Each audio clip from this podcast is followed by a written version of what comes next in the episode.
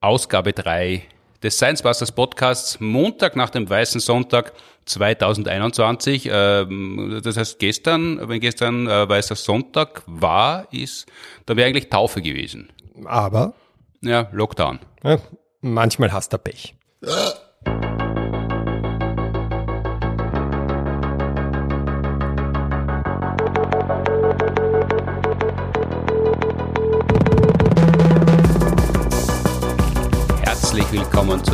dritten Folge, wie immer produziert mit Unterstützung der Uni Graz und der TU Wien. Science Busters Podcast. Mein Name ist Martin Puntigam. Heute mir gegenüber wieder Martin Moder. Hallo. Hallo. Diesmal im Podcast. Mittwoch, 14.04. wieder im Fernseher. Das Ozonlob steht da am Programm. Florian Freistetter, äh, du und ich, äh, über Klimawandel mit Stadion Rock. Aufgezeichnet an der Uni Graz, Mittwoch 21.55 Uhr, österreichisches Fernsehen, ORF 1. Da kommen regelmäßig Nachfragen aus Deutschland und der Schweiz, ob man die Shows auch außerhalb von Österreich sehen kann. Und die Antwort lautet? Ja, weltweit, sowohl im Livestream als auch eine Woche nach der Ausstrahlung in der ORF TV-Thek. Link in den Shownotes. Tadellos beauskunftet. Äh, kann, kann man sagen, das Studium hat sich schon gelohnt. In Ausgabe 1 haben wir erzählt, wie man aus einzelnen Muskelzellen ganze Hamburger machen kann. Kunstfleisch nennt man das. Und wir haben überlegt, ob das legal in Österreich sein kann, aus sich selber Kunstfleisch-Nuggets zum Beispiel zu züchten und sich dann äh, seinen Gästen als Hauptspeise aufzuwarten. Dazu haben wir eine Antwort bekommen äh, von einem Anwalt aus Linz. Wie sie lautet, hören wir am Ende des Podcasts. Herzliche Gratulation, fantastisch angeteased. Kann eigentlich nichts mehr schiefgehen. In unserem Podcast greifen wir ja auch immer wieder Themen auf, zu denen es mehr zu sagen gegeben hätte, wofür aber in der TV-Show oder in den Radioshows kein Platz mehr war. Das kommt heute auch noch. Am Beginn steht aber wie immer die Publikumsfrage. Danke vielmals für die vielen Fragen, die wir bekommen haben, als Sprachnachricht, äh, per E-Mail auf sciencebusters.podcast.at oder über Instagram. Wir beantworten die gern, entweder direkt, dann kriegt man gleich ein Mail-Retour oder auf FM4 in unserer Live-Fragesendung oder in den Kolumnen oder eben da im Podcast, so wie die, die uns Stefan Obermüller geschickt hat über Instagram oder wie es in Oberösterreich Tradition ist, den Nachnamen vorangestellt vom Obermüller Stefan. Bitte. Liebes Science Busters Team, mein Name ist Obermüller Stefan und ich hätte euch gerne eine Frage gestellt und zwar lautet die, was macht eurer Meinung nach mehr Sinn? Macht es mehr Sinn, jetzt da die Menschen gleich zu immunisieren, also vollwertig zu immunisieren mit beide Impfstoffe, äh, mit, also mit zwei Dosen der Impfstoffe. Oder macht es mehr Sinn, dass man, weil das wird ja jetzt sehr stark diskutiert, ob man vielleicht jetzt einmal alle einmal impfen soll und so quasi eine Teilimmunisierung darstellen soll und sozusagen dann vielleicht wartet auf einen vielleicht schon adaptierten, auf, auf Mutationen äh, adaptierten äh, Impfstoff und den dann erst nachher verabreicht, quasi als zweite Impfung. Allerdings dann halt viel später. Macht es euch einer Meinung nach Sinn oder ist das kompletter Blödsinn? Vielen Dank, Stefan. Länger warten mit der zweiten Dosis. Auf die Idee kann man kommen, wenn nicht genug Impfstoff da ist oder auf die Idee kann man auch sonst kommen? Ja, das ist eine urinteressante Idee, die völlig zu Recht jetzt in vielen Ländern groß diskutiert wird. Äh, Da geht es um das sogenannte Dose Sparing. Mhm. Oder wie man auf Deutsch sagen wird, äh, Dosensporen. Da, da, es ist halt das Problem, wir haben zu wenig Impfdosen. Und jetzt ist die Frage, macht es mehr Sinn, wenn ich allen Leuten jetzt zwei Impfungen verpasse, damit die halt den maximalen Schutz haben? Oder wenn ich jetzt einmal den Fokus drauf lege, dass viele Leute eine Impfung bekommen, dass sie mal zumindest einen gewissen Schutz haben. Ähm, und erst dann später irgendwann die zweite hinterher. Wo, wo, auf welche Art würde ich mehr Leben retten? Das ist die Frage. Und, und, und auf die Idee kommt man aber nur, wenn es zu wenig Impfstoff gibt. Also wenn es genug gäbe, würde man sich die Gedanken nicht machen oder schon? Genau, da, da, dann würde jetzt jeden halt zwei reinhauen in dem Intervall, das man untersucht hat. Ähm, es gibt auch noch eine andere Art von Dose-Sparing, die man überlegt. Und zwar, da geht es dann darum, dass man einfach schon alle zweimal immunisiert, aber halt nur mit der halben Dosis. Das hat ja quasi AstraZeneca versehentlich gemacht in einer ihrer Studien. zu, zu wenig geimpft? Ja, die haben die erste Dosis äh, versehentlich die Hälften reinkaut, weil sie nicht gescheit geschaut haben und haben dann gesehen, es, es funktioniert sogar noch besser.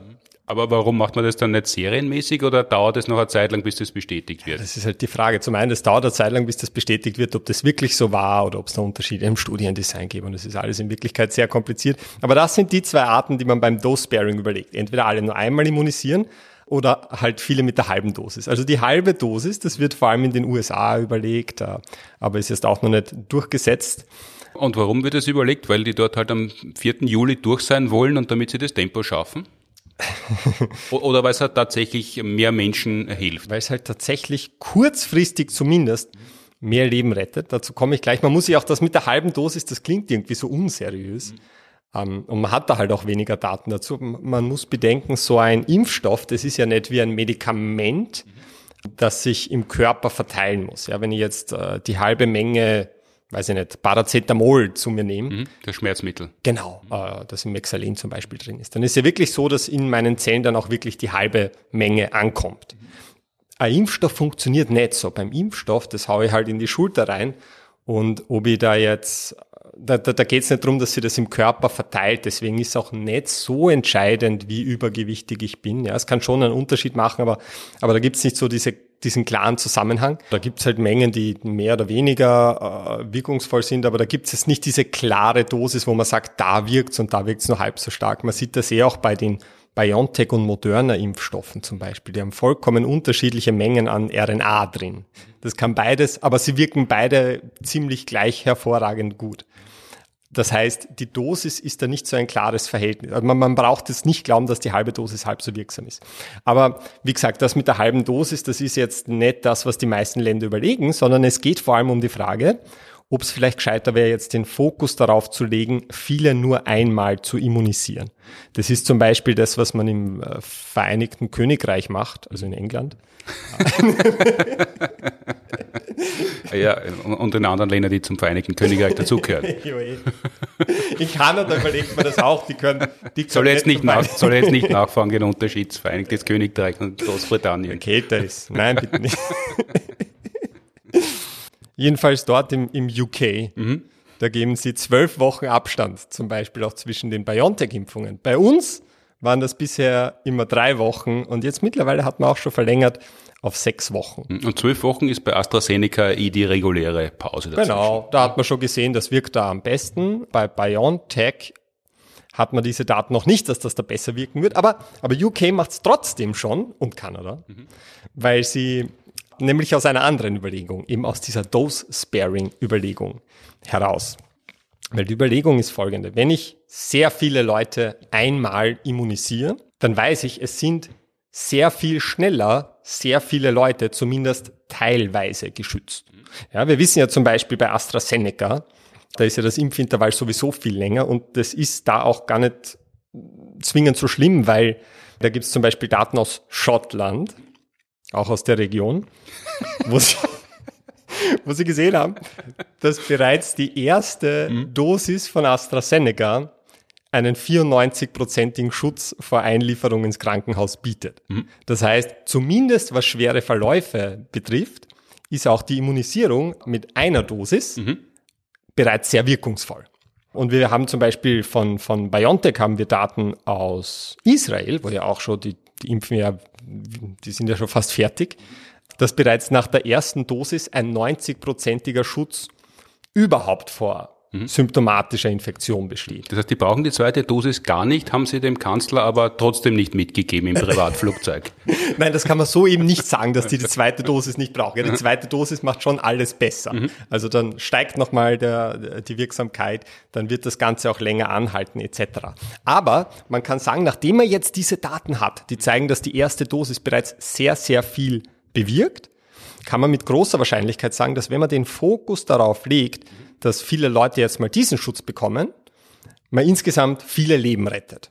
Aber das war jetzt bis, bis jetzt alles nur gut. Warum macht man das dann nicht standardmäßig? Das ist eine hervorragende Frage. Und die Antwort, äh, es gibt eigentlich zwei große Nachteile. Das eine ist, man, zum einen, man hat lange nicht gewusst, wie gut ist die Immunität nach einer Impfung, aber man weiß auch nicht wirklich, wie lange dieser Impfschutz nach der ersten Impfung anhält. Das heißt, man kann sehr gut geschützt sein durch äh, eine Impfung, egal wie viel geimpft wird, oder nicht egal, aber halt die, die halbe Dosis oder die ganze Dosis, aber es kann, man, weiß nicht genau, wie schnell das wieder abnimmt. Genau. Ich meine, man muss vollständigkeitshalber schon sagen, wir wissen auch bei zwei Dosen nicht, wie lange die Wirkung anhält.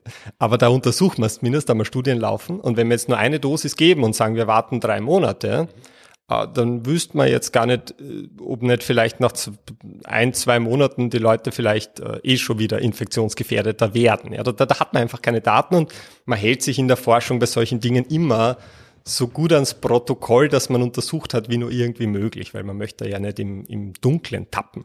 Aber was heißt, man hat keine Daten? Bei dem äh, zuletzt zugelassenen Impfstoff in der EU, Johnson Johnson, da, da hat es immer geheißen, eine Dosis reicht. Die, die müssen ja Daten haben, sonst wäre der Impfstoff ja nicht zugelassen worden. Ja, die haben auch Daten äh, und, und, und das wird auch gar nicht selten gefragt, warum braucht man bei dem nur eine Dosis, wenn es immer heißt, die zweite macht alles besser. Und die Antwort ist sehr unbefriedigend, weil in Wirklichkeit der, der, der, Grund, warum man da nur eine Dosis benötigt, ist, weil man bei Johnson Johnson halt gesagt hat, äh, geben wir mal eine Dosis und schauen wir, ob es auch passt. Echt, also die waren einfach spät dran und haben sich gedacht, wir brauchen äh, ein USB, wir brauchen ein neues Marketingargument, warum unser Impfstoff was Besonderes ist und nicht erst der vierte und später dran. Und dann haben sie gesagt, wir probieren es einfach, äh, unser Tool ist einmal impfen und das wird, das, dann, dann sind wir die Ersten, wo man eine Dosis braucht. Ja, im Prinzip wird das der Grund sein. Also es, es ist an diesem Impfstoff jetzt nichts anders vom grundsätzlichen Wirkprinzip wie bei den anderen Vektorimpfstoffen wie AstraZeneca oder Sputnik V. Die funktionieren halt alle so, dass sie einen harmlosen Adenovirus nehmen, Spike-Protein, Erbinformation verpacken und infizieren. Aber die allermeisten Impfstoffanbieter haben halt gesagt, gut, wir wissen, dass nach zwei Impfdosen die Wirksamkeit am besten ist. Deshalb testen wir jetzt groß, große klinische Studien mit zwei Impfdosen. Die, die Vorsichtigen fangen schon zwei Wochen vor der Schularbeit an zu lernen, weil sie wissen, dann schaffen sie sicher. Und Johnson Johnson hat gedacht, eine Woche lernen muss auch reichen. Und, scha und schauen wir, ob sie das auch ausgeht. Und siehe da, sie haben gesehen, es geht sich auch aus. Äh, das heißt, es ist überhaupt nicht gesagt, ja, dass eine Dosis BioNTech nicht genauso wirksam wäre wie eine Dosis Johnson Johnson oder vielleicht sogar wirksamer. Mhm. Es ist einfach, dass Johnson Johnson halt von Anfang an gesagt hat, wir schauen, ob ich mit einer Dosis auch viel erreiche, weil dann kann ich die Welt viel schneller immunisieren und sehr viele Leben retten. Und man muss aber vielleicht auch sagen, äh, es laufen ja auch bereits klinische Studien, wo es schauen, ob zwei Dosen von dem Johnson Johnson äh, Impfstoff nicht eh auch wirksamer wären, was auch absolut zu erwarten ist. Ja, also da ist kein großer Unterschied. Da hat man einfach Daten, wo man sieht, eine Dosis ist auch super. Genau. Mhm. Und das ist jetzt der, äh, der, erste der beiden angekündigten Nachteile, dass man nicht genau weiß, wie lange der, der Immunschutz anhält. Richtig. Und der zweite Grund, das ist der eigentlich entscheidende, wieso man da so zurückhaltend war, was diese Strategie betrifft. Und zwar hat man die Sorge, dass wenn ich jetzt die Bevölkerung mit nur einer Dosis teilimmunisiere. Also einen Immunschutzaufbau, der zwar gut genug ist, um viele Leute zu schützen, aber nicht so gut, dass er wirklich dieses Virus äh, effektiv in seiner Verbreitung stoppt, dass sie dann unter Umständen diese Escape-Mutanten heranzüchte, also diese Fluchtviren. Also das heißt, da verändert sich dann das Virus, weil es muss, weil sonst ist es so ähnlich wie wenn man Antibiotikapackung nicht fertig nimmt, dass man dann wieder, dass die Krankheit dann nicht ganz verschwindet? Genau, das wäre das Prinzip, weil das Problem ist immer, wenn ich einen, einen evolutionären Druck anlege, dass sich die äh, Krankheitserreger oder Lebewesen oder was auch immer ich gerade beobachte, in diese Richtung mhm. bewegen. Ja, und jetzt ist die Sorge, dass wenn nur so ein leichter Selektionsdruck in der Bevölkerung ist, der groß genug ist, um die Viren, um den Viren quasi beizubringen, ist ein blödes Wort, aber sagen wir mal, den Viren beizubringen, diesem Selektionsdruck zu entkommen, diesem Immunsystem zu entkommen, dass das nicht ausreicht, wenn der Schutz nicht so gut ist, dass er wirklich die Viren daran hindert, sich auszubreiten. Das heißt, da haben die Viren, so, so wie man es am Handy hat im, beim Autofahren, ein Navi, das sagt, äh, auf der Hauptverkehrsroute gibt es Stau, wir empfehlen folgende Alternativrouten, wo man besser weiterkommt. Ja, genau. Im Prinzip machen das die Viren. Und, und das war halt immer das Argument. Also man, man könnte es anders formulieren. Ich glaube, ich habe das schlecht formuliert. Man könnte es anders formulieren und sagen. Das war sehr gut formuliert. Hey, nein, na, dann lass ich so. nein, vielleicht sage ich trotzdem. Wenn ich, wenn ich im Labor einem Virus beibringen möchte, Antikörpern zu entkommen, und da werde ich nachher noch im Detail drauf eingehen, dann würde ich im Prinzip genauso vorgehen. Ich würde einen Selektionsdruck ausüben, also ich würde sie mit Antikörpern konfrontieren, die zwar ausreichen, um den Viren einen Vorteil zu verschaffen, wenn sie den Antikörpern entkommen, aber nicht ausreichen, um das Virus zu stoppen. Dann dränge ich das Virus in die Richtung. Und das war immer die große Sorge und deswegen war man da sehr zurückhaltend.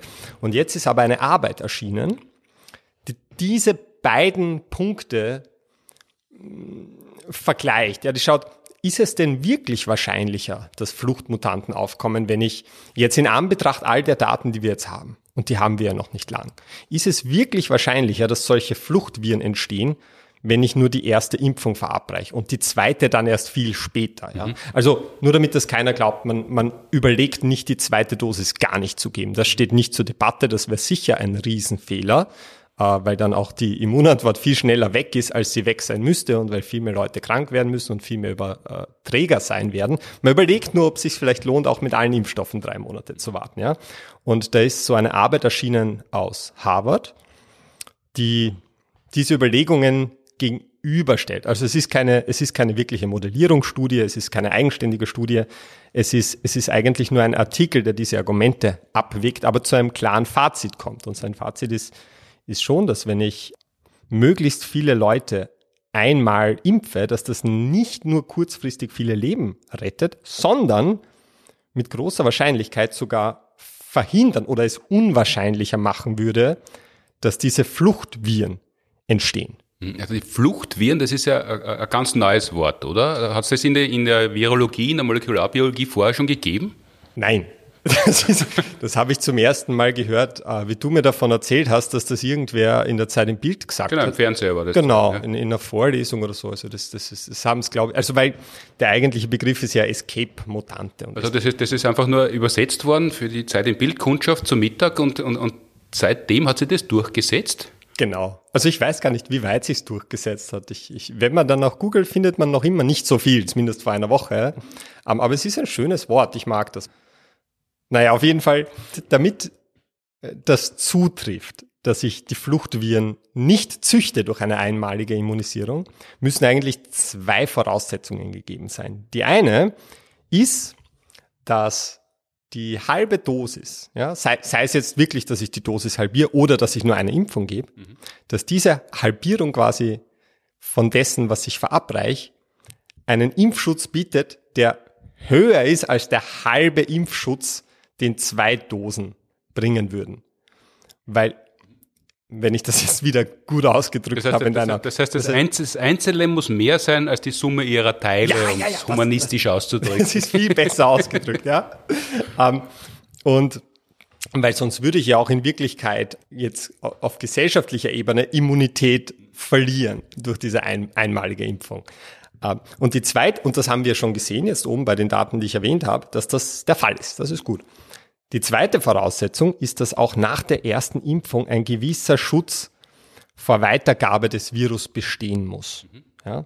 Und da gibt's jetzt auch seit kurzem Daten, zum Beispiel ähm, aus, der, aus der Impfstudie von Moderna, also auch so ein RNA-Impfstoff, der, der bei uns auch, glaube ich, ja, der ist bei uns auch ja, schon. Okay. Wir haben nicht viel gekauft, aber wir haben ihn. Mhm. Ja, er wird, ähm, wird auch verimpft. Ah, ja. ja, ja, ich war unlängst mit äh, unserem Nachbarn äh, impfen und der hat Moderna gekriegt. Ja. der Glückliche. naja. Weil der Name so schön ist. Ich sage ich als Moder und als, als großer RNA-Fan. Ja, leider zu spät geboren. Wenn du schon 80 wärst, dann hätt, könntest du dich schon freuen. und die haben Folgendes gemacht im Zuge von ihrer Impfstudie. Die haben vor der zweiten Impfung so Nasopharyngealabstriche gemacht, also mhm. so tiefe äh, PCR-Abstriche und haben geschaut, wie hoch die, also jetzt als indirektes Maß, aber wie hoch die Viruslast bei denen ist, die erst einmal geimpft wurden.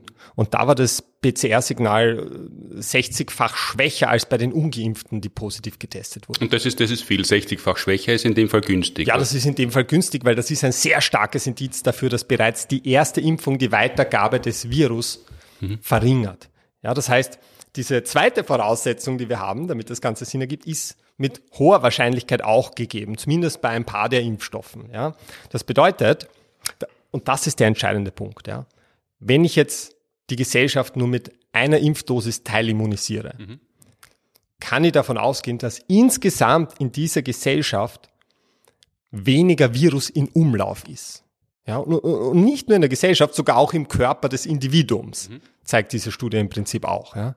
Und wenn ich weniger Virus in Umlauf habe, dann bedeutet es auch zwangsläufig weniger Replikationszyklen des Virus. Und es ist, es ist immer, wenn sich das Virus vermehrt, wenn es seine Erbinformation verdoppelt, dann entstehen diese Mutationen zufällig. Ja, das heißt, ich habe einfach viel weniger Ereignisse, bei denen Mutationen entstehen können. Das heißt, weil pausenlos unendlich viele nahezu Mutationen vorkommen und je weniger Möglichkeiten es gibt, desto weniger Möglichkeiten gibt es auch, dass eine davon einmal gravierend wird. Genau.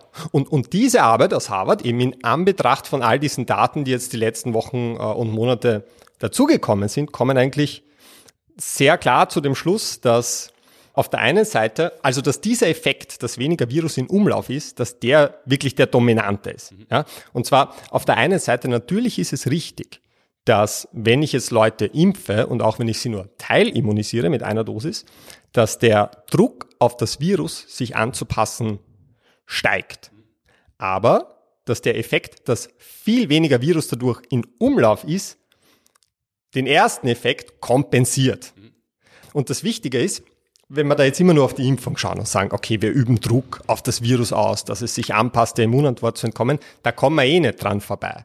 Also an der Situation führt ja äh, nichts vorbei. Die Pandemie kann ja erst zu Ende sein, wenn ausreichend Leute einen Immunschutz haben. Ja? Wurscht, ob der jetzt durch die Impfung entsteht oder mittels Durchseuchung. Also wenn wir nicht impfen, dann kriegt jeder früher oder später Covid-19. Nur das Problem bei Durchseuchung ist halt, dass genau das Gegenteil der Fall wäre von dem, was wir gerade beredet haben, dass wir eigentlich wollen. Nämlich, dass auf der einen Seite der Selektionsdruck auf die Viren steigt, sich anzupassen und Fluchtviren zu werden, genau wie wenn ich impf, mhm. aber zusätzlich halt extrem viel Virus in Umlauf ist. Das heißt, es werden viel mehr Leute krank, es sterben viel mehr Leute, aber das Ergebnis der Virenmutation ist im Prinzip dasselbe oder sogar noch schlimmer. Genau. Das heißt, ich habe ich hab dasselbe Problem, das ich beim Impfen auch habe, nur zusätzlich, dass ganz viele sterben und ganz viele krank werden und viel, viel, viel, viel mehr Long-Covid kriegen und viel mehr Viren da sind, wodurch die Chance auf Mutationen nochmal gewaltig größer ist, als wenn ich dasselbe mache mit wenig Viren mhm. in Umlauf. Weil, weil da hat es ja kurz äh, ein kleines Hallo gegeben in so, auf äh, Social-Media-Kanälen, weil irgendein anerkannter Chef-Virologe gesagt hat, in eine Pandemie reinzuspritzen ist ein Wahnsinn, man soll überhaupt nicht impfen, sondern man soll den freien Lauf lassen, weil man eben dann diese Fluchtviren äh, anfeuern würde. Ja, ja, der hat da andere Dinge auch noch behauptet. Ich muss sagen, mit, mit dem im Speziellen habe ich mich jetzt nicht auseinandergesetzt, aber du hast ja mit jemandem mhm, gesprochen. Genau, und, und da, wenn ich das jetzt richtig zusammenfasse, ist es so, dass äh, die Probleme gibt so oder so. Man kann nur, wenn man nicht impft, noch viel mehr Probleme haben. Genau. genau. Wer, wer, wer glaubt das, also wer hätte das geahnt? Ich meine, man sieht ja, wenn wir uns einfach mal anschauen, die Viren, die momentan als Fluchtviren gehandhabt werden, äh, wo die herkommen, die kommen ja nirgends her, wo viel geimpft worden ist. Die kommen genau dort her, wo nicht viel geimpft worden ist, äh, weil es auch den Impfstoff damals noch nicht gab, aber wo einfach viel Virus in Umlauf war. Die, die brasilianische Mutante, die P1, die kommt aus einer Region, wo nach groben Schätzungen, ja, wird auch unscharf sein, aber 75 Prozent der Leute in dieser Region Covid-19 hatten. Ja, natürlich, mit so viel Virus in Umlauf hast natürlich wahnsinnig viel Chancen auf Mutanten und dann auch schon den Selektionsdruck durch diese teilweise Immunität. Das heißt, da kommen ja nicht dran vorbei. Die Südafrika-Variante ist auch in einer Gegend entstanden, wo etwa 30 Prozent der Leute Covid-19 hatten. Ja, also Durchseuchung ist wirklich der größte Gefallen, den man dem Virus machen kann. Und du hast keine Vorteile äh, gegenüber einem Impfprogramm, außer dass halt ur viele sterben. Hm. Ja, was jetzt im engeren Sinn normalerweise auch nicht als Vorteil gehandelt wird. Oh, ja, nein, das habe ich schlecht ausgedrückt. Diesmal habe ich mich wirklich schlecht ausgedrückt. Du hast keinen Vorteil, ähm, außer dass weniger Leute sterben.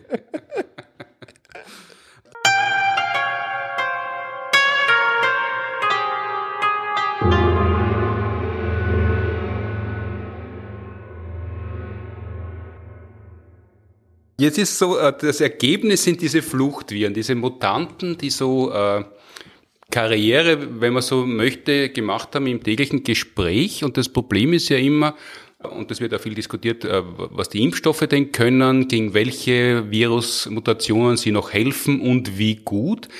Da sind wir ja immer hinten nach. Also es treten immer Mutationen auf, dann kommt man drauf, dass es die gibt. Manchmal früher, manchmal später, manchmal absichtlich, manchmal zufällig. Und dann kann man darauf reagieren. Das heißt, wir Menschen können eigentlich immer nur auf Mutationen reagieren, oder?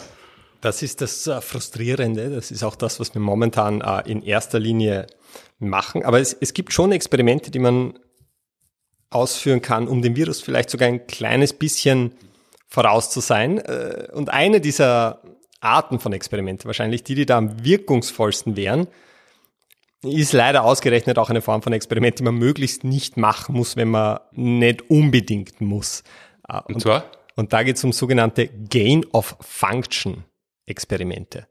Gain of Function, das erinnert ein bisschen an den Bodybuilder-Spruch aus den 80er Jahren, no pain, no gain. Hat das damit was zu tun?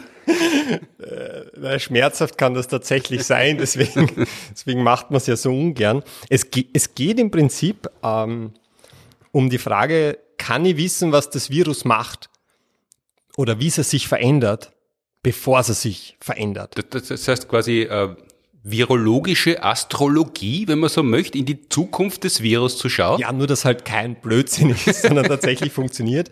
Äh, man nimmt, müssen nicht Viren sein, aber sagen wir, man nimmt irgendwelche Krankheitserreger und man versucht sie, äh, ich möchte jetzt sagen, gezielt gefährlicher zu machen, aber es ist eigentlich überhaupt nicht gezielt, es ist eigentlich völlig ungezielt. Äh, ich komme gleich dazu. Aber man versucht sie übertragbarer zu machen, virulenter, also krankmachender zu machen oder resistenter zu machen.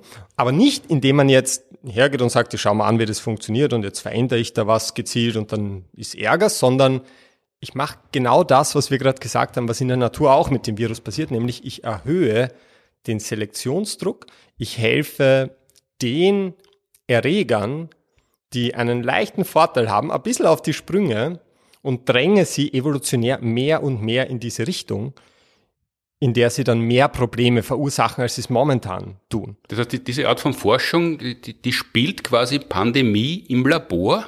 Genau.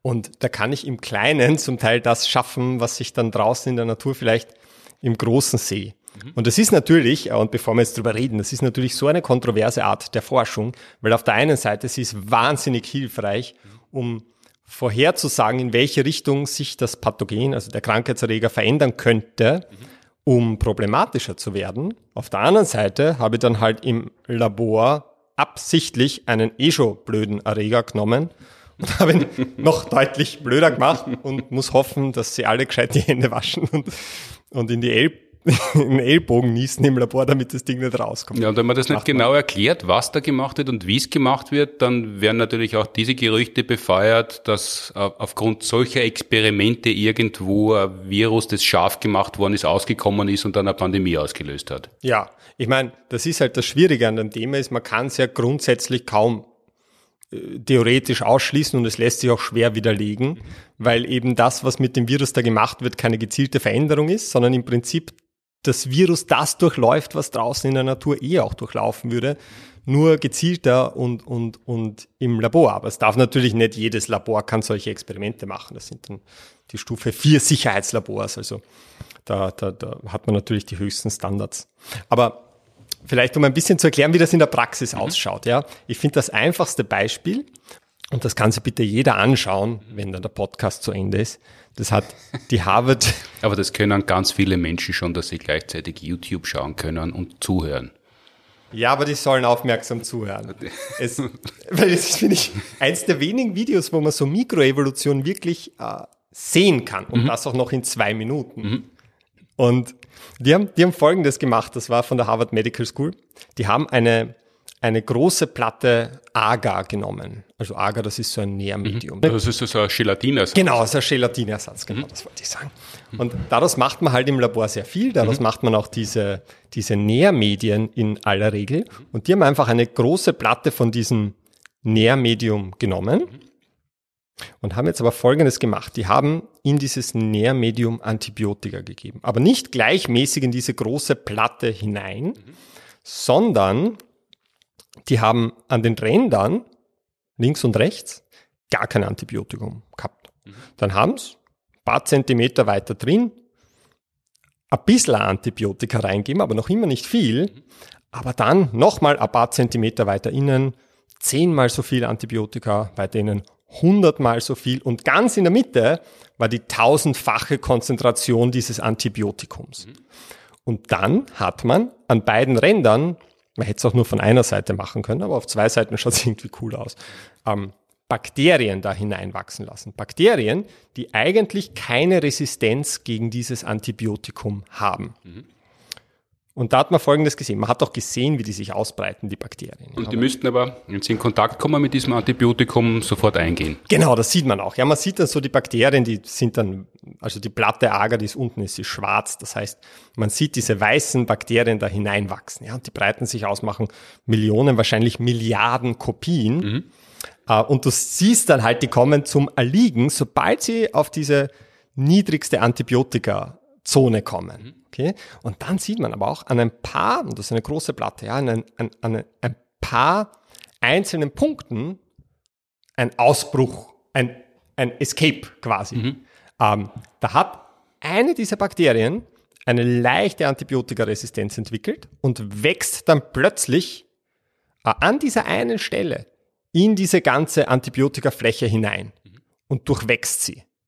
Und dann sieht man, es kommt wieder zu einem Stopp an der Zone, wo dann die zehnfache Antibiotikakonzentration ist. Und dann wieder an ein, zwei Punkten plötzlich ein Ausbruch, eine Bakterie schafft es, eine Resistenz dagegen zu entwickeln, zack, und geht da rein. Dann dasselbe. Es bleibt wieder beim Erliegen, bei der hundertfachen Konzentration und dann am Schluss auch in die tausendfache Konzentration wachsen Bakterien hinein. Also dort, wo man eigentlich, wenn man sie von Anfang an dort abgesetzt hätten, wären sofort alle tot gewesen, aber durch diese langsamen Abschreibfehler und Mutationen äh, kommen welche hinein? Richtig. Da, da kann man genau das beobachten im Prinzip, was man jetzt grob umgelegt beim Coronavirus auch mhm.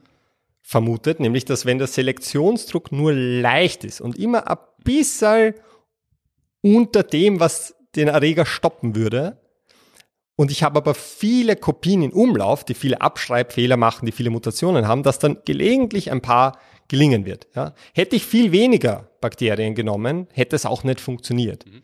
Also jetzt wieder Analogie zum Coronavirus. Ja, wenn viel weniger im Umlauf ist, dann hätten sich diese Mutanten gar nicht gefunden.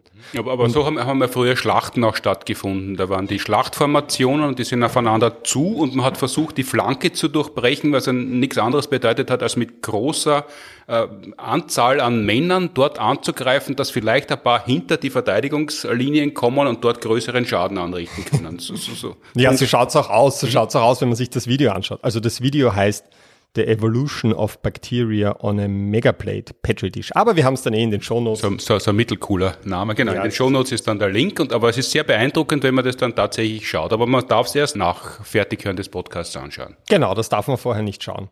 Und was auch wichtig ist, nicht nur, dass die alle abgestorben wären, mhm. wenn ich sie von Anfang an auch nur in die niedrige Konzentration mhm. Antibiotikum gehaut hätte, mhm. ähm, sondern, das ist ja das Entscheidende, man hat da Bakterien mit einer wirklich potenten Antibiotikaresistenz ausgestattet, aber ohne irgendeine Ahnung zu haben, was genau sich in diesen Bakterien da jetzt verändert. Ja? Das heißt, wenn ich das Bakterium in diese Richtung gefährlicher machen muss, muss ich nicht sein Genom sequenzieren und dann schauen, ah, wo kann ich da, wo kann ich da was abändern, dass das ärger wird, sondern man nimmt es einfach her, man verstärkt den Selektionsdruck nach und nach immer so, dass das, der Krankheitserreger gerade noch damit zurechtkommt und dann wird es automatisch ärger. So, jetzt ist die Frage, kann das mit Viren auch passieren? Mhm.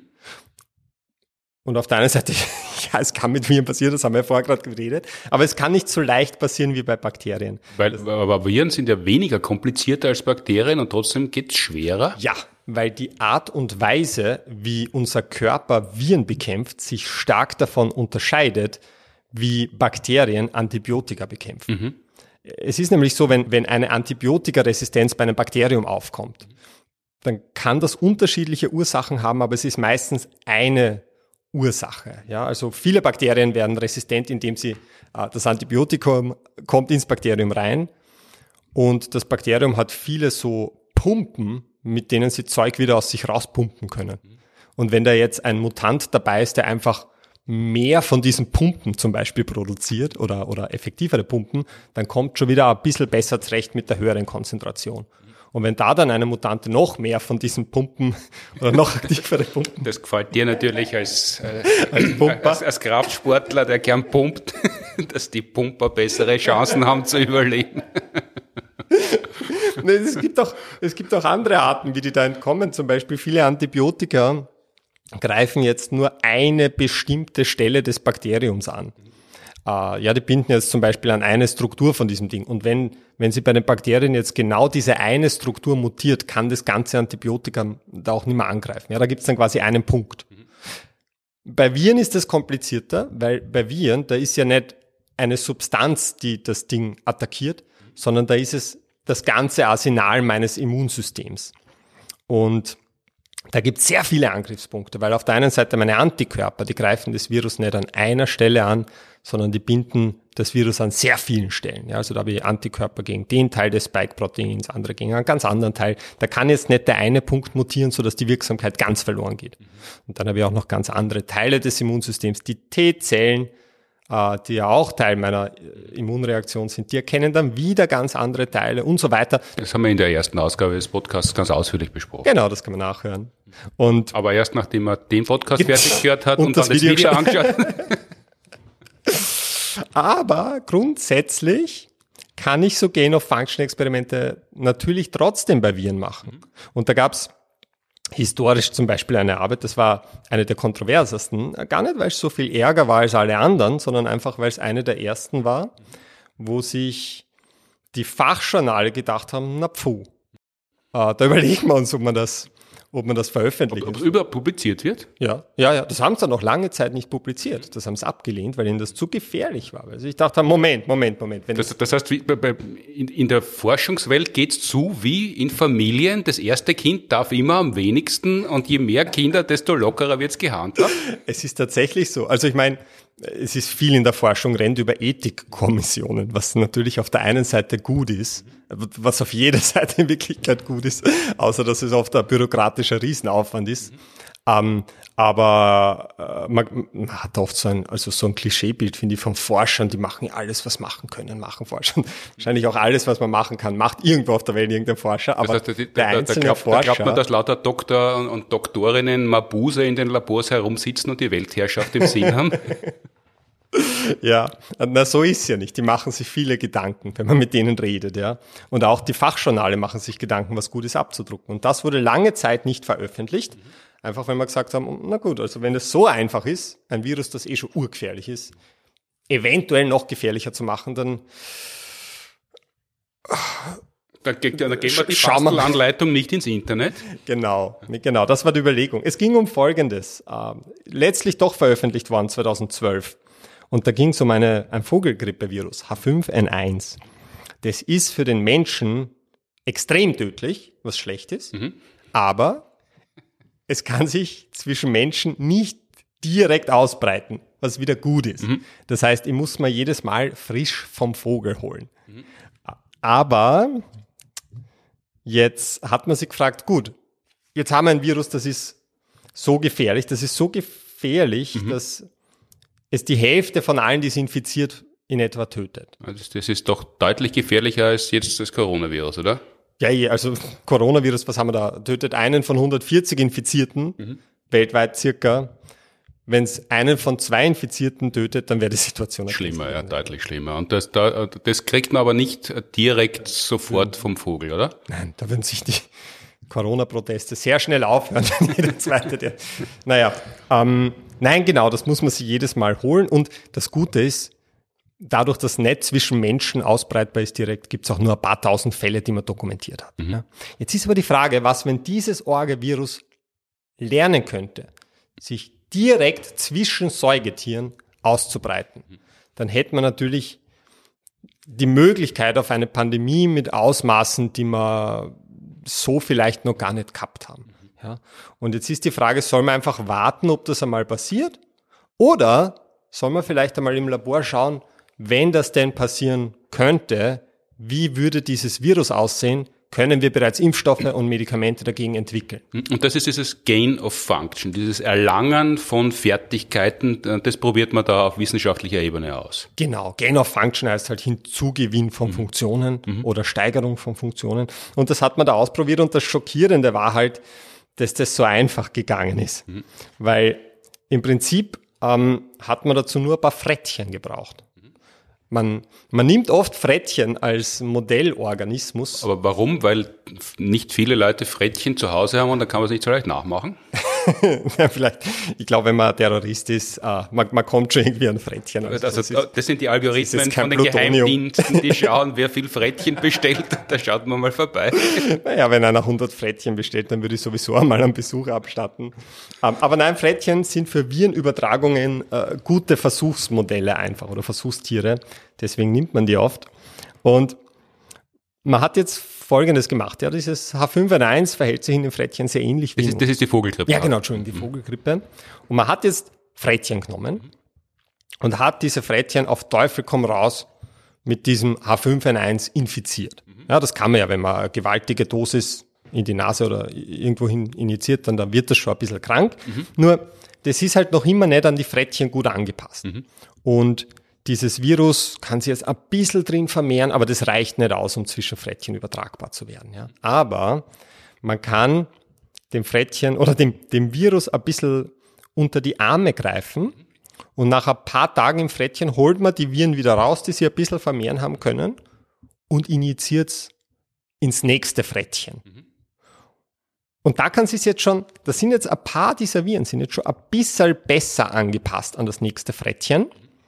Ähm, und da macht man dann dasselbe. Ja? Ich, ich, ich lasse dem Virus ein paar Tage Zeit, sich zu vermehren, zu mutieren, mhm. sich eventuell äh, entstehen Mutanten, die ein bisschen besser angepasst sind, ein bisschen übertragbarer werden, etc. Und dann hole ich es wieder aktiv raus, es kann noch immer nicht übertragen und gebe es ins nächste Frettchen, das mache ich lange Zeit. Mhm. Und man hat gesehen, es reichen zehn solche Frettchenübertragungen aus, bis das Virus so gut angepasst war, dass es zwischen Frettchen übertragbar wurde. Ein Frettchen konnte das nächste Frettchen dann mit H5N1 direkt anstecken. Mhm. Das heißt, aber nur wenn man nachhilft. Also in, in, in der freien Wildbahn, die Evolution wird länger brauchen als zehn Schritte, aber irgendwann könnte es funktionieren, aber wenn man ihm nachhilft, geht es schneller. Das ist es. Wenn man, wenn man nachhilft und dafür sorgt, dass dieser Selektionsdruck immer so in dem Moment, also in dem Fall hat man quasi den, den Druck ein bisschen von dem Virus genommen, weil man gesagt hat, gut, du kannst sie noch nicht vermehren, äh, komm, ich helfe da und so wir Nachhilfe. Stopf dich, ins, stopf dich ins nächste Frettchen. Aber natürlich, man hat ihnen im Prinzip immer die Möglichkeit gegeben, lang in diesem Frettchen zu sein, um sich ein bisschen anpassen zu können. Und so hat das halt funktioniert. Und da, das Gute ist, es hat auch ein bisschen Virulenz verloren. Das heißt, es war dann nicht mehr so krankmachend. Mhm. Aber man hat halt schon sehen können, was sind die Veränderungen, die in diesem Virus auftreten müssen, damit sie zwischen Säugetieren übertragbar werden. Das heißt, das hat schon einen Wert und man kann schon testen, Medikamente etc. Aber man hat halt im Labor ein H5N1-Virus, das sich zwischen Säugetieren überträgt. Und das war halt das war halt einer der Gründe, äh, warum er gesagt hat, oh, na gut, also an zehn Frettchen kommt man irgendwie ran. Mhm. Und es braucht kein hochmodernes Labor. Das, das kann im Prinzip jeder in seinem Keller machen, ja, wenn er sich ein bisschen einliest. Und deswegen ist man da halt so vorsichtig mit dieser Forschung. Aber in Wirklichkeit hat man dann gesagt, gut, wenn es diese Gain-of-Function-Experimente gibt, das macht keinen großen Sinn, jetzt zu sagen, wir publizieren nichts mehr in die Richtung, weil das Wissen ist ja wahnsinnig hilfreich in Wirklichkeit. Und man weiß ja eh, wie es geht, das heißt, man kommt schon irgendwie drauf. Das heißt, wer es wissen möchte, kann es früher oder später dann doch herausfinden, aber eben äh, für die Welt der Wissenschaft und dann letztlich auch für die Gesellschaft, die das sinnvoll anwenden möchte, sind es sinnvollere Ergebnisse als vorher auf der Bakterienplatte, wo nur was Arges entsteht, aber man weiß nicht was. Da kommt man jetzt in Wirklichkeit dahinter, was genau wo äh, entsteht und kann verschiedene Medikamente, Impfstoffe oder Therapien dagegen entwickeln. Genau, das ist die Idee dahinter. So, und jetzt haben wir jetzt aber das Coronavirus. Mhm. Und da ist ja jetzt die Sorge ein bisschen eine andere, nämlich die Sorge ist, was, wenn sich das Virus so verändert, mhm. dass der Immunschutz, den ich bereits aufgebaut habe, plötzlich nicht mehr so gut wirkt. Und da hätten wir jetzt auch zwei Möglichkeiten. Entweder wir chillen und warten, bis das passiert und schauen, okay, diese Mutanten entstehen, das entkommt dem Immunsystem ein bisschen besser. Oder wir schauen, dass wir dem Virus einen Schritt voraus sind, sagen, wir nehmen uns Hochsicherheitslabore her und sagen, macht's einmal a Gain of Function, das versucht, ob das Coronavirus dem Immunsystem entkommen könnte und dann schauen wir uns genau an, wie schaut dieses Virus dann aus. Und das hat man gemacht. Und das wurde auch veröffentlicht, kurz nach Weihnachten 2020. Und äh, ja, da hat man im Prinzip mittels vergleichbar simpler Methoden gezielt Fluchtviren gezüchtet. Und es war wirklich nicht schwer. Ich kann, ich kann gern äh, erklären, Ja. was da gemacht wurde. Ich kann es auch gern demonstrieren. Man hat Ja, man, man sieht es jetzt nicht, aber ich, ich sehe es und äh, kann, kann kurz mit äh, beschreiben, helfen. Ich pack das jetzt aus im Labor. Das sind ja immer alle Dinge steril. Ein Podcast, ein Audio-Podcast, Unboxing. Das habe ich gelernt bei, bei Ö1. Da haben sie gesagt, ich soll ein Croissant mitbringen, weil das so sympathisch ist, wenn man im Radio frühstückt. Und jetzt habe ich aus dem Labor eine, das muss ich zählen, 24, zwei, eine 24 Well Plate mitgebracht. Mhm. Was ist das genau? Also ich kann es einmal kurz beschreiben. Das ist eine, eine durchsichtige Kunststoffvorrichtung mit einem Unterteil und einem Deckel und im Unterteil sind äh, 24, wenn es 24 sind, Vertiefungen. Ja? 4 mal 6, genau. Genau. Es ist so eine kleine Platte, sie ist circa so groß wie meine Handfläche. Und Also eigentlich Platte ist ein bisschen äh, irreführend. Es schaut aus wie die Medikamentenbox von jemandem, der sehr viele verschiedene Medikamente zu verschiedenen Tageszeiten äh, nehmen muss, aber es ist nicht beschriftet, wann welche. Ja, das stimmt. Normalerweise beschriftet man die dann auch oben. Ähm, solche Platten verwendet man meistens, wenn man äh, mit vielen verschiedenen äh, Viren oder Konzentrationen arbeitet. Also ich, wenn ich mit Viren gearbeitet habe, habe ich auch meistens diese 24 Well Plates genommen. Also Well ist immer so eine Vertiefung, so ein Slot. Und davon hat es halt 24. Und in jeden passen, ja, was wird da reinpassen? Ja, fünf, wahrscheinlich 10, 5, 5 Milliliter werde ich wahrscheinlich. Also Well für, für, für Brunnen quasi, das ist das Wort. Du weißt, Ja, genau, genau. Es es wären da 24 kleine Brunnen drauf. Mein Podcast ist ein kompliziertes Format. Nächstes Mal machen wir ein Video. Aber wir machen Fotos von der Platte, dass man die dann, äh, wenn man das Video fertig geschaut hat, kann man sich das Foto von der Platte anschauen, äh, in den Show Notes verlinkt und dann kriegt man einen Eindruck davon, wie diese Brunnenplatte ausschaut. Man hat jetzt diese Brunnenplatten verwendet. Mhm, Das ist ein neues Wort, das setzt sich durch. Der Flucht, das Fluchtvirus Nein, wird, wird in, den, in den Brunnenplatten scharf gemacht. Es ist ja wirklich so. Und es war halt wieder erstaunlich einfach. Man hat da Viren hergestellt, wieder ohne zu wissen, wie genau man es eigentlich macht, ähm, die dem Immunsystem, das bereits gelernt hat, das Coronavirus abzuwehren, ein Stück weit entkommen und es, äh, man, man braucht eigentlich nur vier Zutaten. Man braucht diese Plastikplatten, die 24 Well Plates. Man braucht das Coronavirus. Ich brauche Zellen, in denen sich das Coronavirus vermehren kann. Und ich brauche Blutplasma von jemandem, der bereits mit dem Coronavirus infiziert war. Also in diesem Blutplasma, da sind die Antikörper drin, die bereits gelernt haben, das alte Coronavirus, das ursprüngliche, ich sage es gleich dazu, das nennt man oft den Wildtyp, die ursprüngliche Form, zu neutralisieren, also daran zu hindern, Zellen zu infizieren. So, jetzt hat man Folgendes gemacht. Man nimmt diese 24 Well Plate, ja, diese, Brunnen, diese 24 Brunnenplatte und man gibt Folgendes hinein. Zuerst einmal gebe ich in jede dieser Vertiefungen die Zellen, in denen sich das Virus vermehren kann. Das könnten menschliche Zellen sein. In dem Fall hat man andere Zellen genommen. Ja, in dem Fall hat man genommen äh, Verozellen. Das sind, das sind die Nieren, Nierenzellen der grünen Meereskatze. Die weder grün ist noch eine Katze. Das ist irgendein Affe. Aber ich weiß auch nicht. Das ist halt eine Zelllinie, die man oft mit sowas infiziert. Ähm, genau, also die gebe ich in jede Vertiefung rein. Diese Zellen müssen uns nicht weiter interessieren. Die sind nur dafür da, damit sich das Virus da drin halt vermehren kann, weil das Viren allein nicht können, die brauchen Zellen, ja. Aber überall sind Zellen drin, das heißt, das Virus kann sich drin vermehren. So. Jetzt gebe ich zu diesen Zellen hinzu Blutplasma von jemandem, der bereits infiziert war. Also die Antikörper, die das Coronavirus neutralisieren können. Aber ich gebe nicht die gleiche Konzentration in jede Vertiefung, sondern ich erhöhe die Konzentration mehr und mehr, beziehungsweise andersrum gesprochen, ich verdünne sie immer mehr. Also was jetzt? Das heißt, man erhöht jetzt die Konzentration oder man verdünnt sie? Oder, oder man, Also, je nachdem, was man mag. Sag, muss sag mal so. Protokoll gibt, sag mal so. sie alle Ja. auskennen, oder? Sag mal so. Im, im, in der ersten Vertiefung, Mhm. ja, wenn ich jetzt von links oben start, in der ersten Vertiefung habe ich die höchste Konzentration an Antikörpern. In der nächsten Vertiefung habe ich eine halb so hohe Konzentration. Im dritten also exponentiell verdünnt. exponentielles äh, Sinktum, wie würde man das sagen? Exponentielles Absinken der Antikörperkonzentration. Genau, das heißt, Ja, es wird immer Verdünnung ist Verdünnung, ja. genau. Das ist äh, be besser als Sinktum, wenn wir schon neue Wörter finden. naja, jedenfalls die Konzentration wird immer zur Hälfte. Ja, das heißt, ich habe aber, um es jetzt simpel zu halten, müssen wir uns nicht merken, was wo ist, unterschiedlich hohe Konzentrationen von Antikörpern. So, und da schmeiße ich jetzt mein Virus drauf.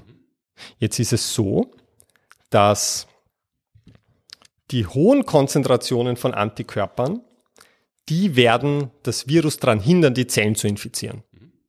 Das ist ihre Aufgabe. Und das heißt, da sehe ich auch gar nichts in der Platte. Aber dann kann ich schauen, welche Verdünnung, ja, ist die, die es gerade noch dem Virus erlaubt, die Zellen zu infizieren und sich zu vermehren. Und das war halt die ersten paar Male eine Verdünnung von was? 1 zu 3000 circa. Oh, ist ja egal. Nein, Entschuldigung, was war das? Ich habe das schlecht ausdruckt, ich kann die Zahl nicht lesen, aber es ist ja wurscht. Ich schaue ich schau einfach, äh, wo gelingt es dem Virus gerade noch meine Zellen zu infizieren und sich zu vermehren. Dann nehme ich die Viren da wieder heraus, ja, nehme mir eine zweite solche Platte her, die genau gleich vorbereitet ist, auch unterschiedliche Verdünnungen, und da gebe ich diese Viren wieder drauf. Ja. Wieder in jede Platte die Viren dazu.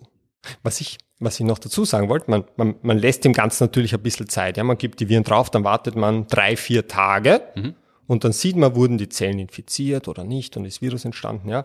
Das heißt, ich übertrage dann die Viren, die gerade noch mit diesen Antikörpern zurechtkamen, auf die nächste Platte und schau wieder, mit welcher Konzentration Antikörper kommen die gerade noch zurecht. Ja. Jedes Mal, wenn ich die Viren von einer Platte auf die nächste übertrage, nenne ich das Passage oder Passage. Ja. Und man kann sich auch vorstellen, wenn das Virus da jetzt drin ist, ja, es hat eine Konzentration von Antikörpern vor sich, mit denen es gerade noch zurechtkommt. Und wenn es gerade noch damit zurechtkommt, gebe ich es wieder auf die nächste Platte und schau wieder, mit was kommt es da jetzt gerade noch zurecht. Und da hat man dann halt gesehen, dass nach einer gewissen Zeit gelingt es diesen Viren plötzlich ein bisschen besser damit zurechtzukommen. Ja, also ich habe gesehen, die eine Konzentration, die bei der sechsten Passage noch alle Viren neutralisiert hat, dann plötzlich bei der siebten Passage nicht mehr ausgereicht hat. Das heißt, die Viren haben sich verändert in eine Richtung, in der es plötzlich mit einer doppelt so hohen Konzentration Antikörpern zurechtkamen. Und da höre ich, höre ich aber noch nicht auf. Also das heißt, die, die ersten Fluchtmutationen sind bereits nach sieben solchen Passagen aufgetreten und haben sich da etabliert. Und ich mache aber weiter. Ja. Ähm, man hat, ich glaube, es war genau an Tag 73 ist plötzlich eine Mutation aufgetreten. Also man hat immer sequenziert, welche Mutationen kommen dazu, die wir vielleicht schon viele gelesen haben. Die hieß E484K. Die hat Das ist jetzt die, die dominante äh, Veränderung im, im, in den aktuellen Virenmutanten, oder? Ja, also in denen, die als Fluchtmutanten gelten, sehen wir die auch. Ja, die, das war die zwölfte Passage. Da ist plötzlich äh, hatten alle diese Viren diese E E484K-Mutation. Das war nach 80 Tagen, ja, also nicht einmal nicht einmal drei Monate. Und das war ein großer Sprung. Plötzlich kam das viel besser mit diesen Antikörpern zurecht. Und die haben das natürlich noch immer nicht aufgehört. Die haben gesehen, nach 13, nach der 13., 14. Passage, da haben diese Antikörper überhaupt nicht mehr ausgereicht, um das Virus daran zu hindern, die Zellen zu infizieren. Das heißt, das war ein totaler Immune Escape in dem Fall. Das heißt, das Virus hat sich innerhalb von 80 Tagen äh, so verändert, dass äh, die Antikörper, die in dem Fall jetzt unser Immunsystem, sei es durch eine Impfung, sei es durch eine äh, Infektion entwickelt hätte, wären diesen Antikörpern komplett entkommen und wir hätten keinen Schutz mehr gehabt oder nur einen verminderten. Ja, in, in, in der Praxis ist es so, man muss sich vorstellen, dieses Experiment hat man gemacht wirklich mit dem Blutplasma von einer Person. Das heißt, und da hat man halt vorher hat man viele untersucht, hat geschaut, wer hat die stärksten, ärgsten Antikörper, die wirksamsten. Und mit der hat man dann das Experiment gemacht. Und dem seinen Antikörpern sind die vollkommen entwischt. Ja? Also da, da war, also da hatten die Antikörper eine 256-fach geringere Wirksamkeit gegen die mutierten Viren die man da gezüchtet hat, als gegen das ursprüngliche. Aber das, das klingt, ist eine gewaltige Zahl, 256 mal weniger. Ist, ist das noch immer ein bisschen was oder ist das fast gar nichts mehr? Auf diese eine Person umgemünzt wäre das im Prinzip gar nichts mehr wahrscheinlich. Mhm. Aber das Gute ist, meine Immunreaktion ist ein bisschen besser, äh, Entschuldigung, ein bisschen anders als deine Immunreaktion. Mhm. Ähm, das heißt, es heißt überhaupt nicht, dass meine Antikörper das auch gar nicht mehr erkennen würden. Mhm. Und das hat man auch gesehen. Man hat dann auch das Plasma von anderen ehemals Infizierten getestet und, und hat halt gesehen, ähm, da sinkt zwar auch die Wirksamkeit mhm. gegenüber dem mutierten Virus, aber jetzt nicht so stark. Ja, aber, aber alle Plasmen, alle Personen, die wir da getestet haben, hat, hatten mindestens einen zweifachen Abfall der Wirksamkeit ihrer Antikörper. Und das hat man halt in drei Monaten mit ein paar so Plastikplatten machen können. Mhm. Ja? Und das war jetzt auf der einen Seite, ist das natürlich äh, schlecht, weil man im Labor gezielt ein Virus züchtet, mhm. das, das, das man nicht mehr beherrschen kann mit den gängigen Medikamenten. Ja, das auch auf die Impfung mhm. mit, mit großer Sicherheit nicht so gut ansprechen würde. Aber man, man sieht es halt, bevor es in der freien Wildbahn auftaucht. Wie gesagt, das ist veröffentlicht worden Ende 2020, da waren ja die ganzen Mutanten noch gar nicht Das heißt, wenn man das schon ein Jahr vorher gewusst hätte, das heißt, wenn sie die ganze Welt gezielter und im größeren Stil auf eine Pandemie vorbereitet hätte, hätte man schon vorher gewusst, in welche Richtung sich ein Coronavirus verändern könnte und dann müsste man jetzt nicht im Nachhinein die Impfungen gegebenenfalls anpassen, sondern hätte schon vorher verschiedene Varianten der Impfungen im Schrank gehabt, um sozusagen? Ja, also theoretisch könnte man das natürlich machen. Es ist halt die Frage, wie praktikabel das ist. Aber das, was man auf jeden Fall machen kann, ist, dass man genau weiß, wo man hinschauen muss. Mhm. Weil das ist ja das Spannende. Man hat nach 73 Tagen ist diese E484K-Mutation aufgetaucht. Mhm. Ja?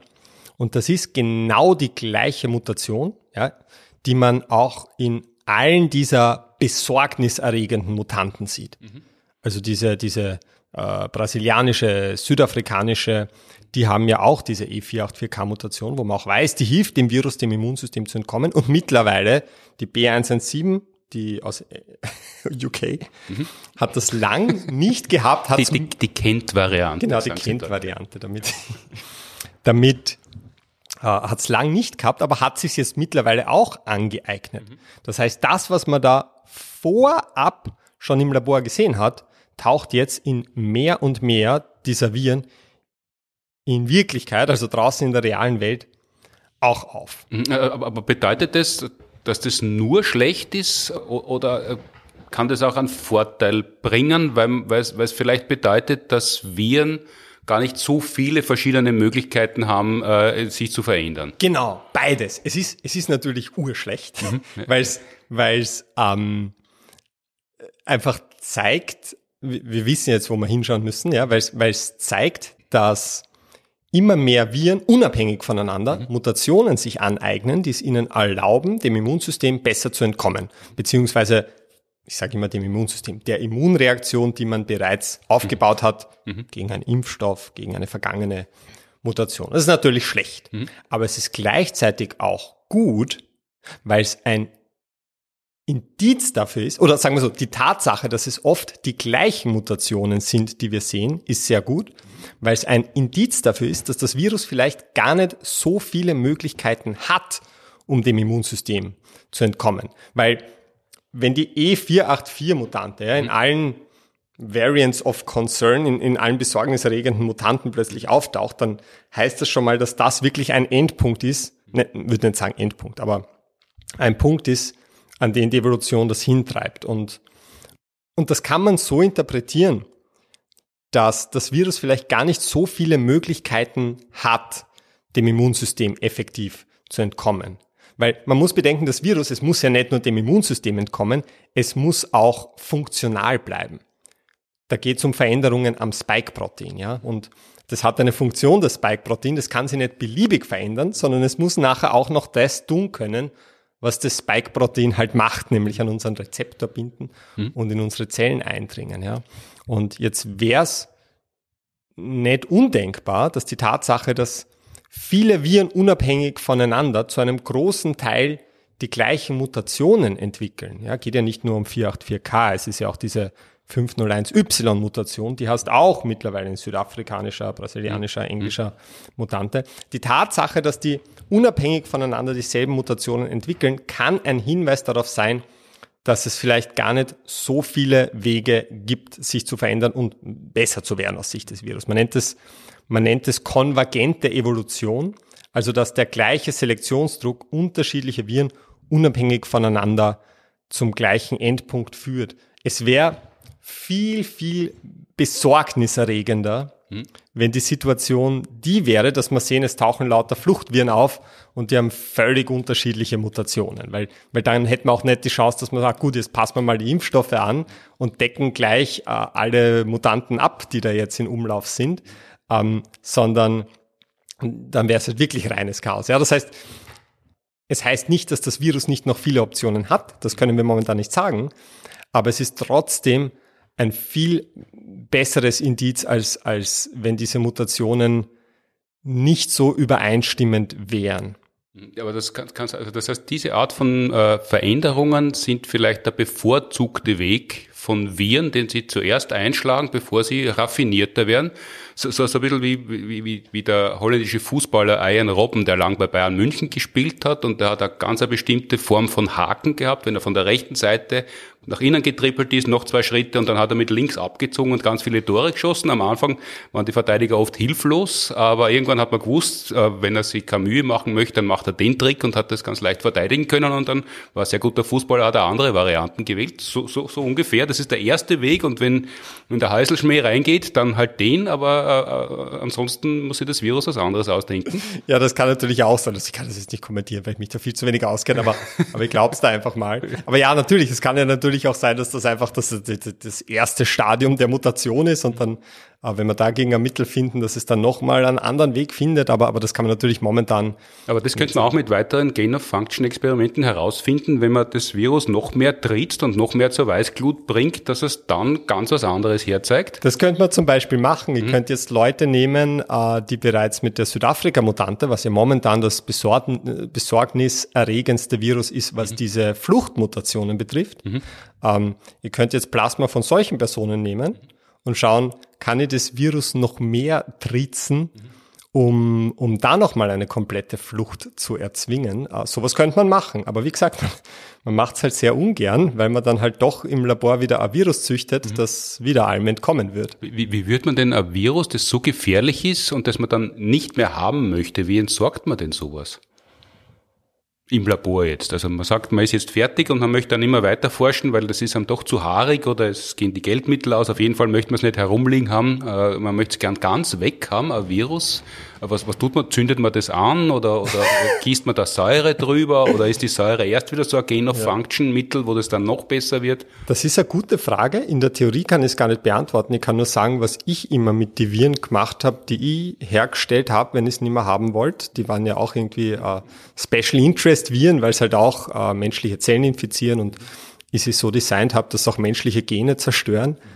Ähm, und ich weiß nur ganz praktisch, was ich gemacht habe. Ich habe dann immer Flüssigkeit dazu geschüttet, von der ich gewusst habe, äh, dass sie Viren vernichtet, von der ich aber nicht mehr weiß, was sie war.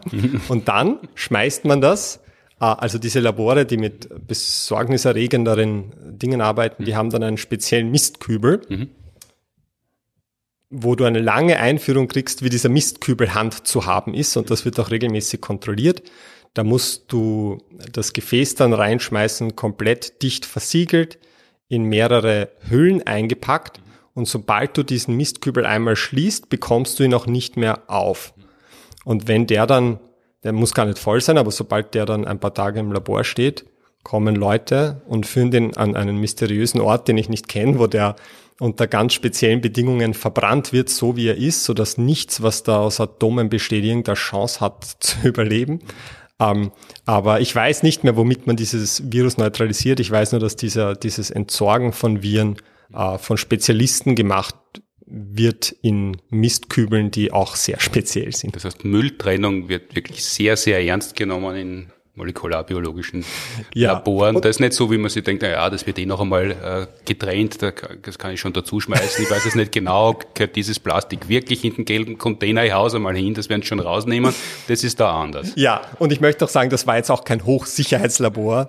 Ähm, das war, das war halt, das Virus, mit dem ich gearbeitet habe, das kann zwar Menschen infizieren, aber es kann sie dann nicht vermehren oder so und, und deswegen, äh, besprechen wir vielleicht in einer anderen Episode. Oder wenn wer genauer Bescheid weiß und uns äh, Bescheid geben möchte, so nett ist, äh, gern unter äh, podcast at sciencebusters.at oder über Instagram einfach sagen, was eigentlich passiert mit so urargen Viren, die man nicht mehr haben möchte.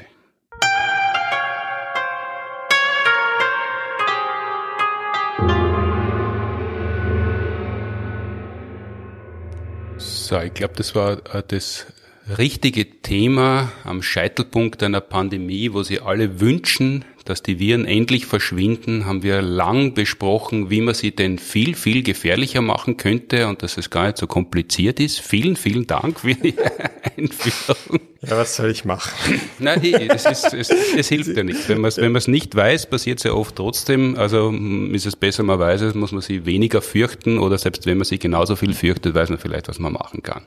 Vielleicht, vielleicht möchte ich noch eine Sache sagen, der Vollständigkeit. Aber vielleicht auch nicht. Diese, diese, diese Art dieser Gain-of-Function-Experimente, die beziehen nur die Antikörper mit ein. Diese Fluchtviren, die man so züchtet, haben keineswegs eine bessere Chance gegen unsere T-Zellen. Die sind nicht Teil dieses Selektionsprozesses. Und es sind die T-Zellen, grob gesprochen, die dann eher für die schweren Verläufe verantwortlich sind. Siehe Folge 1. Mhm. Ähm, das bedeutet, selbst wenn ich das ärgste Fluchtvirus züchte, das ich überhaupt potenziell züchten kann mit so einer Methode, mhm es wird vielleicht trotzdem die Impfung nach wie vor hervorragend gegen schwere Verläufe schützen. Das heißt, ähm, man muss schon aufpassen, wenn man so Versuche macht, aber man darf auch nicht glauben, dass man jetzt kinderleicht äh, dem Immunsystem komplett entkommen kann, auch mit, auch mit solchen Sachen. Und ich wüsste auch keinen Versuchsaufbau, keinen realistischen, der die Viren dazu bringen könnte, diesem Teil der Immunantwort zu entkommen. Hm. Das heißt, da schaut man wirklich äh, ganz gezielt oder so gezielt, wie man es halt zusammenbringt, wie sich das Virus entwickeln kann, kommt auf die momentan, wie soll man sagen, eine gute Nachricht in der schlechten, dass es zwar diese Art, Arten von Mutationen gibt in den Viren, aber dass es, dass, dass am Anfang äh, viele Viren ähnliche Mutationen entwickeln, das ist ja äh, einigermaßen gute Nachricht, wenn man denn so will, äh, bei all den schlechten. Und, und man könnte das so interpretieren, vielleicht, dass ich es ausformuliert habe, auch, was, was das bedeuten könnte, nämlich, äh, dass es vielleicht heißt, wenn das Virus gar nicht so viele Fluchtmöglichkeiten hat, dass man vielleicht einmal, vielleicht zweimal, vielleicht dreimal äh, den Impfstoff nachadjustieren muss und das war's dann. Also das ist eine Möglichkeit, die dadurch nicht unrealistisch erscheint. Hm, und das wäre dann doch angenehm, dann kann man sich viele Jahrzehnte hoffentlich auf die nächste Pandemie vorbereiten. Äh, wir sind am Ende dieser äh, doch langen Stunde, dieses Mal Folge 3, sind wir ein bisschen unmäßiger geworden. Es gibt noch ein paar Sachen durchzusagen. Äh, eine Verschiebung leider von was, was schon einmal verschoben worden ist, nämlich die Verleihung des Heinz Oberhommer Awards. 2020 hätte am 8. Mai stattfinden sollen in Wien am im Stadtsaal Mighty Nguyen hätte kommen sollen und wollen, geht leider wieder nicht, pandemiebedingt, äh, wie man schon seit vielen Monaten sagt. Wann genau äh, die Verleihung dann stattfinden wird, äh, sagen wir bis Ende April, wenn wir auch die Preisträgerinnen für 2021 bekannt geben.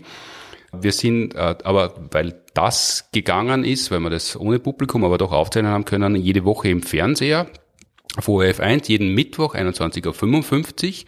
Die Folge der letzten äh, Woche, Spritz, du Impfversager, ist noch in der DVD zu sehen äh, bis Mittwoch. Dann kommt das Ozonlob und da geht es endlich einmal nicht um Pandemie, sondern das Ozonloch.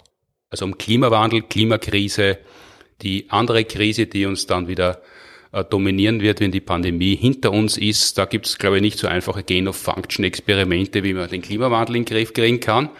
Und jetzt zum Schluss gibt's noch, wie versprochen, die Rechtsauskunft zum Kunstfleisch, über die wir in der ersten Folge gesprochen haben. Michael Lanzinger, Rechtsanwalt aus Linz, den wir schon längere Zeit gut kennen. Er ist Mitglied der Lawbusters, die Ähnliches machen wie wir, mittlerweile auch auf der Bühne, wenn man den auftreten darf, äh, nur halt mit Juristerei. Und er und seine Kollegen, Kolleginnen haben sich angeschaut, die rechtliche Seite der Selbstverspeisung. In eurer ersten Episode habt ihr euch gefragt, ob es eigentlich legal wäre, wenn man auch sich selbst ein Schnitzel züchtet. Wir haben uns das Ganze rechtlich angesehen und kommen zu dem Schluss, dass es zumindest strafrechtlich gesehen eigentlich nicht illegal ist. Mord, also die Tötung einer anderen Person, fällt von vornherein aus. Zu denken wäre daher an die Störung der Totenruhe, da hier auch Leichenteile erfasst sind und deren Misshandlung, die Judikatur sagt sogar die kulinarische Zubereitung. Allerdings haben wir hier wieder das Problem, dass niemand getötet wurde, beziehungsweise dass es sich nicht um einen Leichenteil im engeren Sinn handelt. Es wäre also die Möglichkeit der Körperverletzung, die aber auch gegenüber einer anderen Person gemacht werden muss und die andere Person kann nach 90 StGB auch in diese Körperverletzung einwilligen. Allerdings gibt es hier die Einschränkung von 879 ABGB, der sogenannte Sittenwidrigkeit, dass nämlich eine solche Körperverletzung nicht legal sein kann, auch wenn in sie eingewilligt wurde, wenn sie sittenwidrig ist. Und da Kannibalismus nicht gerade anerkannt ist, wird das wahrscheinlich hier so sein. Das bedeutet, dass wenn ich mir selbst DNA entnehme, um daraus mein eigenes Schnitzel im wahrsten Sinne des Wortes zu züchten, wir eigentlich strafrechtlich eher kein Problem haben. Klammert man dann das Medizinrecht aus, dann können wir uns noch das Lebensmittelrecht ansehen. Hier gibt es das Lebensmittelsicherheits- und Verbraucherschutzgesetz und das sagt in Paragraph 5 dieses Gesetzes, dass es verboten ist, Lebensmittel in Umlauf zu bringen, welche potenziell gesundheitsschädlich sind oder aber für den menschlichen Verzehr ungeeignet. Es bezieht sich hier dann auf eine entsprechende europäische Verordnung. Das bedeutet, dass man hier selbstgezüchtete Schnitzel sozusagen nicht in Umlauf bringen, also verkaufen dürfte. Äh, für den häuslichen Gebrauch gilt aber diese, äh, dieses Gesetz nicht. Das bedeutet, das wäre wieder kein Problem. Zusammengefasst haben wir also das Thema, dass wir in Österreich eigentlich zurzeit keine entsprechenden Normen haben, die diese Angelegenheit wirklich abdecken können. Das heißt, man darf sich selber verspeisen zu Hause, wenn man denn in der Lage ist, aus sich selber Nuggets oder Hamburger zu züchten. Kann das nicht illegal werden, weil wieder Michael Lanzinger, danke vielmals, so schön formuliert hat, das Problem ist eben, dass niemand getötet wurde. Also ohne Mord kann man es nicht illegal machen. man kann nicht alles haben.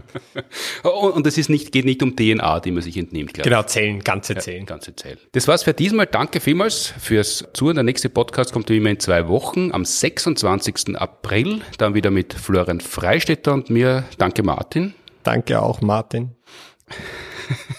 Äh, äh, danke an die TU Wien und die Uni Graz, die die Produktion des Podcasts unterstützen. Danke fürs Zuhören, Streamen, Downloaden, Abonnieren, Bewerten, Empfehlen und was man sonst so mit Podcasts machen kann. Fragen haben wir schon mehrfach erwähnt, bitte an podcast.sciencebusters.at als Mail oder an unseren Instagram-Account. Bis in 14 Tagen alles Gute, gesund bleiben oder werden und guten Appetit. Wir haben noch eine musikalische äh, Servierbegleitung vorbereitet von On S. Das ist das Hard Rock Projekt von Martin Moder aus seiner Gymnasiumszeit mit Schulkollegen. Vier-Mann-Band war das. Auch kommenden Mittwoch in unserer TV-Show Das Ozonlob wird es darum gehen auf ORF1. Da gibt's dazu auch schöne Bilder aus dem frühen 21. Jahrhundert. Der ganz junge Martin Moder mit Frisuren, die man sich heute gar nicht mehr so vorstellen kann. Und es gibt dann auch die Erklärung, der Entstehung des geheimnisumwitterten Bandnamens Honest. Quasi der Soundtrack für den Eigenfleischdöner. Mahlzeit.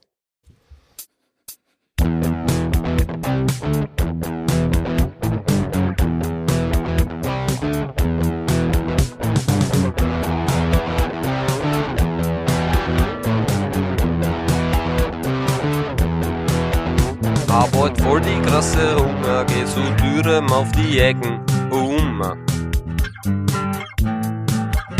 Sag ihm extra scharf viel Zwiebel, nix Tomate, sonst mach ich ihm Karate.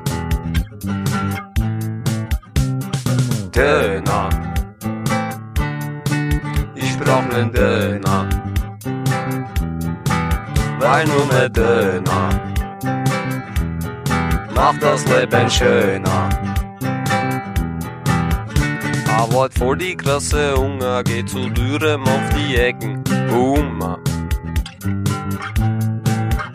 Sag ihm extra scharf viel Zwiebel, nix Tomate, sonst mach ich ihm Karate. Ja, ja, ja, ja, ja. Döner. Ich brauch nen Döner. War nur ne Döner. Weißt, macht das Leben schöner.